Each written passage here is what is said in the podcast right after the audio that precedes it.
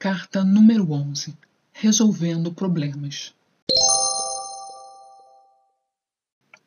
Olá, caderno! Quero contar para você sobre uma aula de física. Não, não estou com febre. Você sabe que eu preciso melhorar nessa matéria. E a professora esteve conversando com a gente sobre algo bastante interessante: como resolver problemas. Bem apropriado ao momento que eu estou vivendo, não acha? Mais do que rápido, eu peguei papel e caneta. Estava à espera da fórmula que me salvaria, dos passos que eu precisaria seguir para resolver o meu problema, da receita de bolo. Disso eu entendo.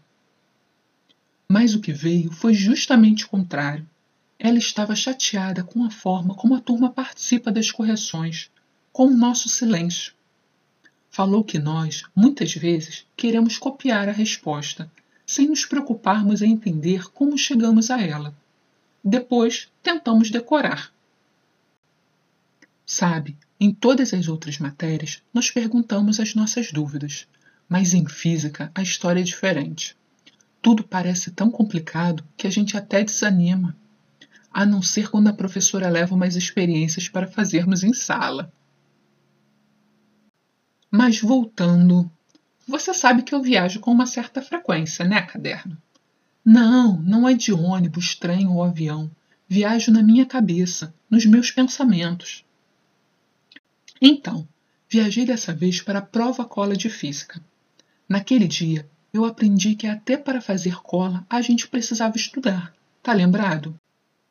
Se eu não tivesse estudado, não teria conseguido escrever naquele micropapel os pontos principais da matéria e nem saberia como utilizá-los no decorrer da prova.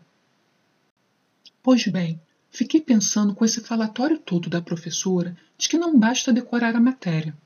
Embora para resolver questões de física seja importante ter a tabuada memorizada, só isso não resolve os nossos problemas. Nós precisamos saber o que fazer com o que aprendemos, com todas essas informações. Isso é justamente o que eu estou me questionando. Será que algum dia terei minha confeitaria e colocarei todo esse conhecimento aprendido no Proejo em prática? Sem tempo de continuar minha viagem, a professora me trouxe de volta à realidade. Falou que não adianta ela corrigir os exercícios no quadro e a gente apagar nossa resposta e copiar a dela. A gente precisava entender como resolver os problemas isso envolvia pensar sobre nossos erros. O erro tem um papel importante na aprendizagem. Os nossos erros e os erros de outras pessoas. Mas não precisamos errar sempre para aprender. Também podemos aprender com os erros dos nossos colegas. Por isso, a professora considerava a correção dos exercícios um momento muito importante a correção dos exercícios é a hora de procurarmos entender como pensamos e como os colegas pensaram para chegar àquela resposta. Durante a correção, a professora sempre nos pergunta: Como vocês fizeram? Que estratégias usaram? Alguém fez diferente? E a turma, nessa matéria, sempre fica calada. Raramente alguém participa, a não ser a borracha e o lápis, é um tal de apaga-apaga, copia-copia. Em outras palavras, a professora queria que a gente discutisse a resposta com ela. Imagina, caderno, se eu tenho condições de discutir respostas de física. Está bem, eu tenho feito os exercícios. Nos grupos de estudo, nós tentamos chegar à resolução dos problemas. Afinal, a esperança é a última que morre, né? Para a professora, era muito importante que nós tentássemos fazer os exercícios, e mais importante ainda era discutir a resolução dos problemas com ela em sala, na hora da correção. A professora disse que nesse processo todo ainda aprendemos a argumentar e defender nosso ponto de vista. Um problema, aliás, pode ter mais de uma forma de ser resolvido. Ela contou, inclusive, que alguns alunos já pensaram em estratégias que ela não tinha nem imaginado. Ela literalmente aprendeu com eles. Por isso, perguntar o porquê de ser assim é importante. Por que eu preciso somar? Por que você dividiu? Assim como é importante perguntar: E se eu fizesse desse jeito? E se eu colocasse um número em fração? Essas são só algumas das perguntas que podemos fazer para pensarmos, aprendermos e tentarmos questionar a informação que chega até nós. Você conhece a expressão fake news, caderno? Notícias falsas? Não? São informações divulgadas principalmente pela internet. Elas podem imitar uma notícia de jornal, por exemplo, e nos levam a acreditar que aquele conteúdo é verdadeiro, mas na verdade é mais falso do que nota de três reais. Essa semana mesmo, recebi pelo WhatsApp a informação de que o governo daria um 14º salário aos trabalhadores. Bastava fazer um cadastro no site X. Lógico que eu não entrei no link da mensagem. Ao invés disso, fui consultar o site oficial do governo e não tinha nada disso lá. Pois é, precisamos não cair nessas mentiras, nessas notícias falsas. E para isso é preciso questionar. Pensei cá com meus botões.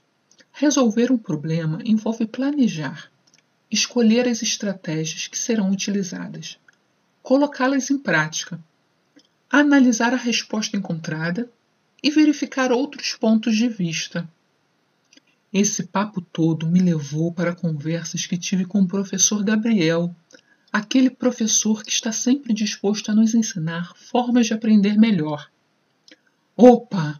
Próxima viagem saindo em dois minutos.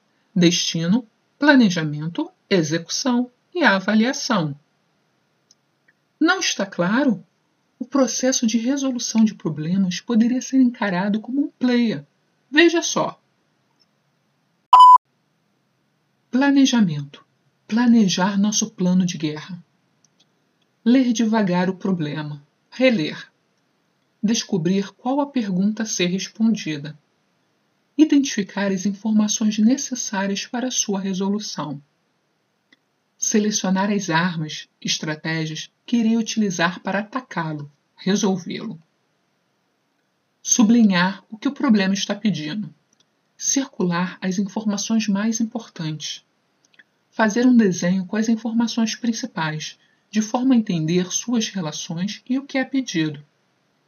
Pegar um problema parecido que eu já tenha resolvido para pensar nas possibilidades de solução, utilizá-lo como modelo. Execução colocar o planejamento em prática. Cuidar para me manter concentrado na atividade, utilizando as estratégias selecionadas por mim. Avaliação de todo o processo. Primeira etapa: individual. Revisar o problema e se as estratégias escolhidas foram utilizadas. Fazer algumas perguntas para checar se eu estou na direção correta. A resposta está de acordo com o que foi pedido? É coerente? Está na mesma unidade de medida solicitada? Segunda etapa: na turma. Correção dos exercícios na aula. Apresentar as minhas dúvidas para o professor. Perguntar sempre. Resumir o que entendi. Falar como pensei. Entender como cheguei ao resultado. Existe mais uma possibilidade de solução?